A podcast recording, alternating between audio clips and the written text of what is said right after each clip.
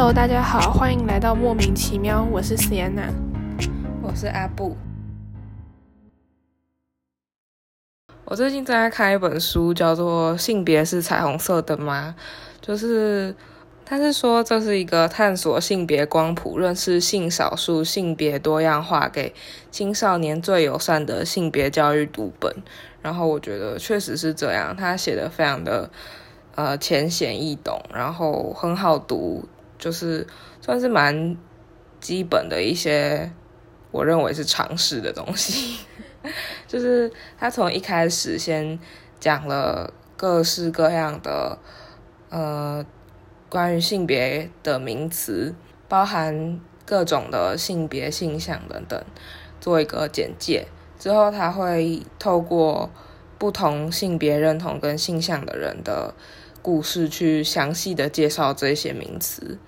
对，然后去帮助你可以认识你自己，然后或者是帮助你了解性少数族群。这样我觉得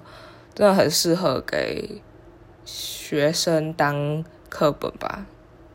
但是我相信应该没有人会这么做，可以当什么推荐教材之类的啊。但是连国王与国王都不能当做推荐书单了耶，这个更不可能。他在名字上很明显就是一个会教坏小孩的东西，呵呵。可是他没有就是告诉我们说什么同性恋是幸福美满，还是有？我觉得他就是帮助你认识你自己跟认识别人，他没有特别强调说哦，你现在是。怎样的性别性向就代表比较好或者比较不好，就是你可以自己定义，你可以自己决定去寻找你觉得最舒服的那种解释。因为之前我有听到他们就是反对人就说什么这本绘本会让给孩子灌输儿童性恋都是幸福美好的这种概念，所以呢，他们是就觉得都说同性恋一定要很悲惨的故事才适合，呃。只是大家应该要灌输大家同性恋都是很悲惨的故事，然后他们不能幸福美满，这样吗？我刚刚讲到说，就是这本书是有透过不同人的故事嘛，然后因为身为性少数族群，通常都会需要经历一些波折，跟就是认识自己可能碰到更困难嘛，所以它一定不会是太幸福美满的故事啦。但是我们今天其实要讲的是跨性别，跨性别跟同性恋其实不一样。很多人会就是呢，听到跨性别就说哦，你是不是同性恋？然后听到双性恋说也说哦，你是不是同性恋？这样，就是他们会把所有性少数族群都归类在同性恋，但其实就是就是完全不一样的概念。很多人对于性向的认识只有同性恋，对于性别认同的认知只有跨性别，然后就结束了。所有人都是这两种，要不然就是。不是这两种，然后就没了。你确定所有人都知道跨性别吗？他们会说变性人或者人妖之类的吧？哎，但是这个知名度已经算是比较高了耶，跟其他比起来，真的是已经非常的有名了。对啊，不然就是像那个非二元性别，他就会直接把它变成。跨男或跨女，就如果他是原本是生理男性的非二元性别者，他就会直接说他是跨女。通常常会媒体报道会有这种状况，但其实很多跨性别不是跨二元性别，就是可能正因为他们去认识了自己的性别认同之后，才发现哦，我其实并不想把自己归类在这个二元的性别里面，就是你。是不是跨性别？你有没有去做性别重置的手术，或是荷尔蒙治疗？跟你是不是非人性别是分开来的事情？我觉得这个概念可能对大家来说一时有点太复杂了。我们应该要从头开始介绍。就是好，首先先讲跨性别的定义。跨性别的跨就是呢，它的。从出生指定性别跨到他的性别认同区，所以是出生时被指定的性别和性别认同不一样的人。然后，呃，可能有些人会讲说生理性别，但是这里的就是这里讲说出生指定性别，意思是说，因为不一定每个人的生理性别，就是可能有些人出生是双性人，但是在某些国家，像台湾，他会被指定一个男或女。那这样，他如果长大以后，他想要变成其他性别的话，那可能也会是符合跨性别定义。然后另外一个就是说，其实生理性别不是那么好界定，就是你可能有些人会有。呃，两种性别的生殖器官，或者是呃，有些人可能是用荷荷尔蒙浓度去算，但是 有些男生的，比如说。女性荷尔蒙浓度会异常，或是搞不同的浓度会比较低，然后女生反过来也有同样状况。那如果你要用 X Y 染色体去定义性别的话，其实也是有一些人会有异常的性染色体的状况，所以生理性别是一个比较不准确的说法。我们以前比较常听到别人会讲变性人，但这可能不是一个。很有礼貌的说法。那跨性别跟变性人有什么不一样？嗯，跨性别是一个描述认同状况的一个名词，就是你只要心理认同是另外一个性别的话，你就可以称作跨性别。然后变性人通常就是会说你已经做了变性手术，但这其实又不是很精确，因为变。呃，性别重置应该说性别重置的疗程比较正确。性别重置的疗程有分很多阶段，就可能你可能只是打荷尔蒙，然后荷尔蒙又打不同的时间会有不同的现象，然后做呃摘除手术、重置手术，这些都是不同阶段的性别重置手术。那如果全部都讲变性人的话，就是呃也不太确定说你到底是变 到什么程度。而且，如果像是说非二元性别，有些也会做手术。就比如说，原本是女性的话，可能会做平胸手术，或是一点点荷尔蒙治疗之类。但是，这不代表说他想要变成男性，他只是想要消除一些他身上让他不那么自在的，就是原本性别的一些特征。对，所以变性人是一个比较模糊的说法。那。有时候可能会误用，因为你并不一定能够知道这个人到底有没有变性，觉得就是你基本上你从外表不一定看得出来，所以跨性别是一个比较好的称呼。那跨性别定义本来就也不一定需要动手术，就只是你要只需要你的认同不一样，就可以被称作跨性别。就是跨性别是一个比较有包容性的说法吧，也比较礼貌一点。嗯，就是通常，如果是他是跨性别者的话，他当然不会排斥你称呼他跨性别者。如果他今天是变性人，他也不会排斥你称呼他是跨性别者。通常啦，但是他希望被怎么称呼，还是问他本人比较准。那跨性别一定要是男跨女或是女跨男吗？嗯，不一定。就是如果说像我出生是被指定为女生，然后我的性别认同是非二人，这样子也算是指定性别跟性别认同不一样的人，那就符合跨性别定义。只是我不太确定是不是所有非二人性别者都会认同自己是跨性别，但是我自己是觉得可以，就是我可以接受这个称呼。那也有蛮多就是。呃，跨性别在跨性别者当中也有蛮大一部分是他并不是从男跨到女或是女跨到男的，而是跨到中间，或者是他本身的认认同就是非二元性别或是无性别者。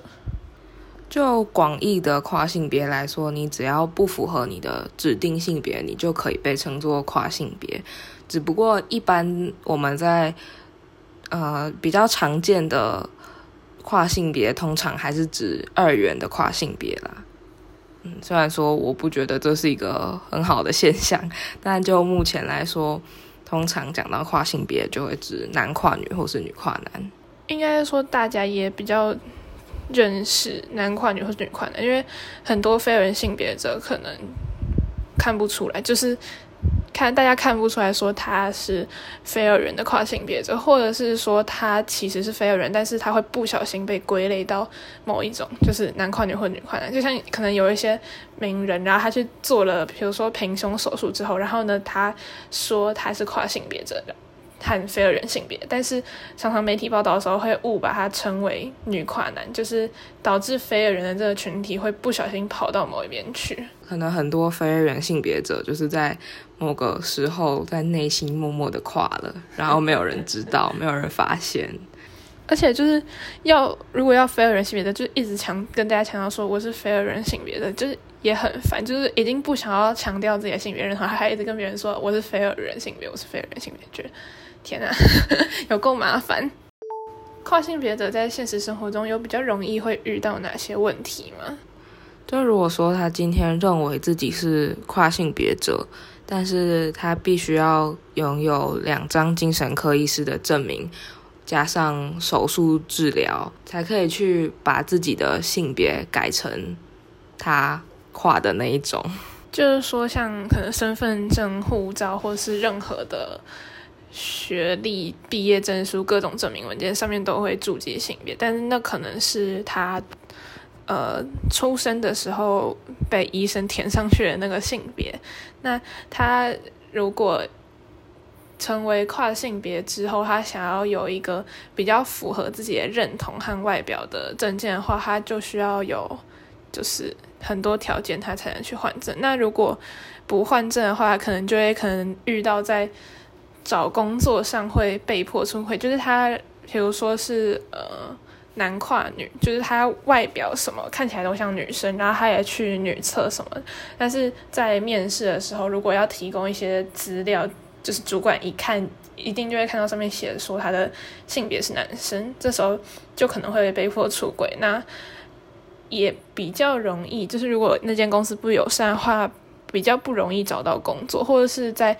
呃上班的时候会面对一些不友善的问题。那想要解决这些事情的话，很多人就会想要去换证，但是问题是。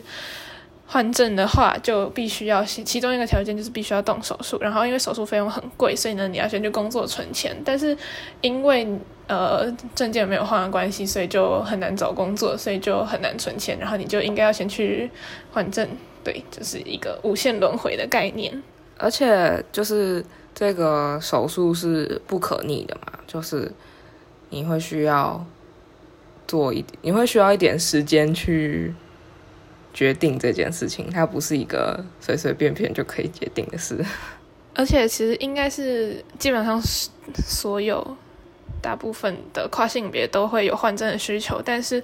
并不是所有的跨性别者都会有手术的需求。就像我们前面讲到说，其实性别认同跟你有没有去做呃。性别重置的治疗是完全不一样的事情，就是有些跨性别他就是不需要动手术，还要维持原本的身体，但是他的认同是他所认同的那个性别，他也可以活得很好，那他就不需要去对他的身体做任何的改动，那这也符合跨性别的定义。但是他可能外表看起来就是另外一个性别的样子，那他可能会需要换证，但是这时候就是在他不需要情况下动手术，可能就是一种伤害，因为。性别重置手术其实就是有分摘除手术和重建手术。台湾是规定至少要做完摘除手术，就是男生要摘除阴茎睾丸，然后女生是好像是乳房和子宫要摘除。对，但是这些其实都算是大手术，然后如就是也是会有一些风险，然后可能会有后遗症之类，然后再加上这些手术都很贵。十几万起跳，然后台湾的健保也不给付，然后还有另外一个需要的就是精神科鉴定，就是有几种不同的诊断方式，其中一种是诊断性别不安，但是呃，其实性别不安并不等于跨性别，就是它是跨性别者可能会出现一种症状，但不是每个人每一个跨性别者都可以诊断的出来。另外一个就是可能有些医生会。叫呃跨性别者做真实生活体验，就是比如说跨男是用男生的方式生活，然后确定他没有什么适应问题之类的。但是就是有一个问题是什么叫做男生的生活？感觉就是非常刻板印象、性别刻板印象的一个东西。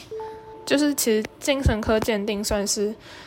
呃，做手术之前本来就需要拿到，但是台湾要换证的规定是你要拿两张，就是你要给两个精神科医师看过，就是确定说你是跨性别，才能换证。而且就是说，现在有一些呃主张嘛，就是说要废除换证的手术，但是就是会应该是说跨性别者或是有些团体会想要自由换证，就是我不需要任何证明，我就只要去可能户政事务所跟他说我要改性别就好了。但是就还是会有一些人会觉得说，啊，如果没有手术，至少应该要保留可能精神科医师证明啊，或是要做过荷尔蒙治疗之类的，才有换证的资格。就是不然，如果大家都可以自由换证，就会天下大乱了，对吧？我都已经摸清楚这个逻辑了，但是就是这样又会陷入一个跨性别等于二元跨性别的奇妙的逻辑里面。但事实就不是啊！你只要不符合你出生的指定性别，你就可以算是跨性别。这跟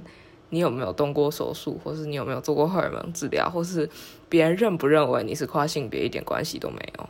而且他们如果觉得说，就是大家都随便去改性别，会天下大乱。就是说，不是就像名字一样吗？现在人也可以就是改名字改三次啊，那你就跟他改性别改三次。又不会怎样，因 为就说把性别，他们我个人觉得把性别看成一个这么正慎重和重要的事情，本身就很荒谬。因为性别并不代表任何的东西，就我们需要这个性别，只是因为这个社会习惯用性别而分来分人，然后我们希望可以就是至少有一个稍微符合自己呃认同的证明或是说法叫法。所以我们才会想要去更改这个性别，但是问题是本身就不是一件很重要的事情。那如果我今天可以就是一下当男生，一下当女生，然后一下什么都不是，然后变来变去，那不就正好显现出性别这件事情并不是这么的重要嘛？而且我想不出来，就是如果一个人三天跑去变男生，然后过三天又跑去变女生，会。发生什么很严重的问题？如果说性别只能改三次，也会有一个问题啦，就是如果他是性别流动者的话，他可能就真的会需要三天去变成男生，三天就变成女生。然后，可是怎么说，它是政府的一项服务嘛，所以你还是要付钱的，就是也不是一个这么方便的事情，你还要跑去那里改，所以。应该是不会真的有人三天两头都跑去改啦。通常会说，就是如果你可以随便改的话，就会说你可能会利用这个方式去做一些什么犯罪啊，或者去欺骗别人的感情之类的。但是我觉得这个实行难度有点太大了。你不用去改，你也可以做到这两件事情。你不需要透过改性别就可以做到了。而且还有一个比较直接解决，就是性别流动者或是呃各种改来改去性别问题，就是直接设一个第三性别，就是不管你要叫他其他或是 O 或是 X。那你认为跨性别者可不可以去他认同那个性别的厕所或是宿舍？对我个人来讲是没差，因为我觉得就跟我在同一个空间的人到底是什么生殖器官，其实不是很重要。应该他们脑袋也在想什么比较重要吧？其实也不关我的事啊。而且其实女厕几乎都是有隔间的，所以就算他是呃跨男有哎跨女，然后有男性生殖器，其实你也不会看到，就你也不会知道。他到底是什么？原本的性别是什么啊？不过还是有蛮多的人会希望，就是他的这个像是厕所啊，或是更衣室啊、宿舍这种很私人的空间，是只有单一性别，会让他们觉得比较自在。但是，比方说跨性别者，如果他是二元跨性别，他其实。蛮多会很希望可以得到社会的认同，就是他可以在他认同的那个性别的空间里面生活，而且就是跨是不是跨性别，跟就是到底会不会骚扰别人，完全没有关系呀，就是顺性别也会骚扰别人，跟而且如果他真的要骚扰的话，他也不需要等到大家说大家都愿意接受跨性别进去他认同的那个空间才拿这个当借口，就是他本来就会做这件事情，跟跨性别没有什么关系。而且就是说，呃，如果真的把跨女丢到纯男空间，或是跨男丢到纯女空间，可能反而更容易有一些不舒服，就是让他本人有一些不舒服和不安全的感受。不只是他本人吧，可能他附近的人也会觉得不太舒服。就是比方说，如果他今天是一个跨性别女性，然后。他生理上是个男生，但是他外表打扮都是一个女生。你认为他应该要依据他的生理性别去上厕所，所以他就应该要去男厕，然后男厕就会出现一个看起来像是女生，但他其实生理上是男生的人。那无论是他自己或是其他的男生，都会觉得很尴尬吧？对啊，而且就是像男厕，其实也是会有少数隔间，然后女厕都有隔间，然后。就是在隔间隔得很好的情况下，真的觉得就是他的生殖器嘛，不是很重要。我觉得我们应该要解决是如何在空间上可以让大家有安全感跟安心的感觉，就是知道自己不会被偷拍、不会被骚扰等等的，而不是去禁止说哪些人可以进来，哪些人不可以。其实我觉得大部分的性别友善空间也都是，呃，就是相对对所有人比较友善的空间，就是性别友善空间通常设计的，呃，空隔间比较大，然后比较干净，比较亮，不会有一些死角，至少是就是我看过的性别友善空间是这样。可能因为。不是性别友善空间都没有人考虑到这些问题吗？直接预设，如果是单一性别的空间的话，就不会发生什么问题。然后，所以在设计性别友善空间的时候，就会设想的比较周到一点。要不然就是，如果大家真的就是觉得没有办法处理到跨性别者到底要去哪一间厕所问题，那你就在所有地方都设性别友善厕所，反正。还是有像我们这种非二人者会需要性别友善厕所，所以如果你广设性别友善厕所来解决这个问题的话，我们当然是不会有意见的。结论是不是就是我们的厕所啊，或是宿舍啊、更衣室等等的，会需要呃更多元的空间的形态，可以容纳跟包容不同的性别的人。嗯，因为空间是为了人服务的，而不是叫人去适应空间。现在会有这些状况，应该主要是因为在当初在设计这些呃性别空间的时候，没有考虑到跨性别和其他男女之外性别人的需要。所以我觉得，如果大家有这个意识，然后在设计空间的时候有想到这件事情的话，就是这些问题并不是不能解决的。毕竟当初设计这些的人都是，可能不是都是，大部分都是顺性别异性恋。其实性倾向跟就是去什么厕所没有什么关系吧。就是我看到有些性别厕所会写说，它这里是呃给所有性别认同和性倾向的人使用。我想说，性倾向跟去什么厕所有什么关系？那就是因为有很多的顺性别异性恋，就是因为这是一个。多数嘛，然后不太会认识到其他性别认同跟性向的存在，更不可能会去考虑到他们的需求。然后，只要你符合其中一个，不管是性别认同或是性向是是所少数的话，你就比较有机会会去考虑到其他跟你一样，就是是性少数的人。那我们今天关于跨性别的介绍和讨论就到这边。就是大家如果对这个主题或是想要我们讨论什么，有其他的兴趣或是意见的话，可以来 IG 找我们聊聊天讨论。然后我们的节目在 Spotify、s o n Apple Podcast 和 Google Podcast 上面都可以听得到。然后欢迎。查莫名其妙喵是猫咪喵喵叫的那个喵，然后在这四个平台还有 IG 上都可以找到我们。大家再见，拜拜。